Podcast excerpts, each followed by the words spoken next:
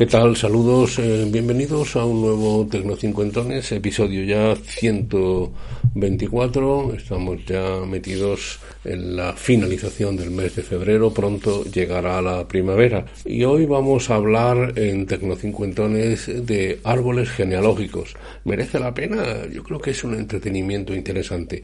Vamos a hablar de ello y les daremos algunas ideas. Árboles genealógicos.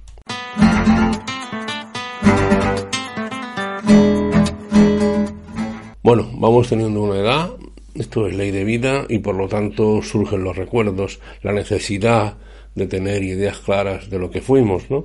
De ahí este podcast sobre árboles genealógicos. A lo mejor usted, pues eso, quiere simplemente recordar eh, a todos los miembros de su familia. Y eso es un árbol genealógico, la representación visual de una familia. Normalmente se hace pues siguiendo la misma estructura de las ramas de un árbol, de un tronco van surgiendo las ramas. Es una buena representación visual, sin duda siempre lo ha sido. Además, ir recopilando información, pues es una actividad intelectual interesante, de búsqueda, ¿no? Uno tiene que hacer casi de detective, preguntar a unos y a otros, encontrar fotos, encontrar eh, fechas de nacimiento, fechas de defunción, y todo eso pues nos da una actividad que sin duda mm, puede resultar muy, muy interesante. Y la verdad es que cuando nos ponemos a ello, digamos que te entra un poquito el gusanillo, te entra un poquito la fiebre por hacerlo y sigues preguntando y sigues mirando y ese árbol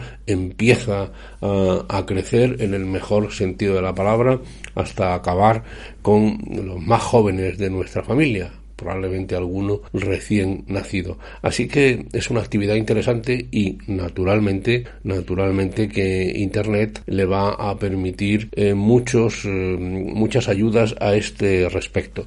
Yo les voy a recomendar tres lugares, por supuesto tendrán ustedes los enlaces en la literatura de este podcast, tres enlaces que, me, que a mí me han ayudado, ¿no? Uno, ya les he hablado aquí de un sitio para hacer representaciones gráficas que se llama Canva, C-A-N-V-A. Yo aquí hago los diseños de cualquier cosa, eh, hago logotipos, eh, eh, invitaciones, convocatorias, etcétera, y por supuesto, si cuando abren ustedes Canva en la búsqueda ponen árboles genealógicos, le van a aparecer n más uno posibilidades y opciones. Elija la que más le guste, es gratuito, así que no hay ningún problema. Por lo tanto, la representación visual que más le guste la encontrará en Canva. Luego encontrará consejos interesantes de profesionales. Hay una página web que se llama Awelling, terminado en ING, a Welling, eh, que se dedican a esto, pero les darán algunas pistas. Incluso podrán ustedes encontrar también plantillas y podrán ver a lo que se eh, arriesgan si contratan sus servicios. Arriesgan en el mejor sentido de la palabra. A mí es ciertamente el, la que más confianza me ha dado a la hora de ofrecer opciones, aunque desde luego yo no voy a contratar, sino que lo voy a llevar como una actividad personal interesante y, agradable. Y después la tercera página web que me ha sorprendido mucho y vivamente y les recomiendo que hagan la prueba es MyHeritage. MyHeritage es una multinacional que no solo se dedica a hacer árboles genealógicos, sino que hasta le pueden analizar históricamente su ADN. Usted lo manda y le mandan un análisis de cuáles son sus ancestros africanos, asiáticos, europeos, etcétera. Uno, uno se lleva sorpresas a este respecto. Es interesante. Pero lo que tienen, eh, sobre todo, por supuesto, también la posibilidad de hacerse el árbol genealógico, suscribiéndose a sus servicios, pero solo, lo que tienen, sobre todo, es un nuevo servicio. Les pondré también el enlace en el que pueden ustedes animar, repito, animar vía inteligencia artificial las eh, caras de sus seres queridos. ¿no? Yo, pues, eh, he hecho una prueba, por ejemplo, con mi abuela, María Cano, que murió en el año 1951. He cogido una foto de ella con 58 años en el año 41 y se le ha dado vida y la verdad es que ha sido emocionante. Lo he compartido con mis primos y con mis hermanos, que son todos sus, sus nietos, ¿no?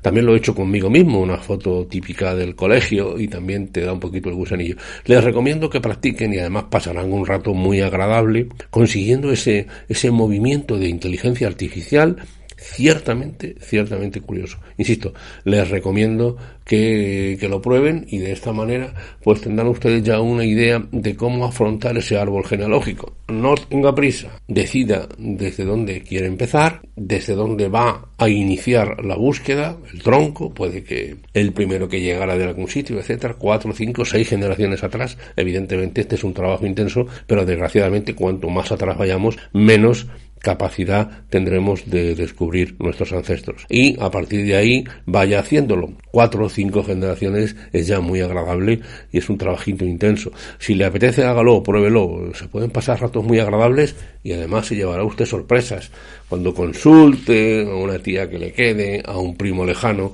y le cuente cosas que probablemente usted no sabía. Así que se lo recomiendo. Recuerde, árbol genealógico, utilice los servicios de Canva, de Awelling o de MyHeritage, que les pondré los enlaces ahora. Aquí lo dejamos. Gracias.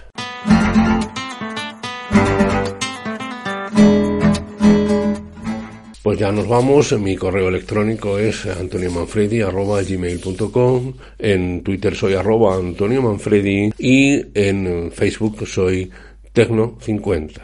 Así que nada, estamos a su disposición. Eh, siempre es un placer y nos vemos la semana que viene.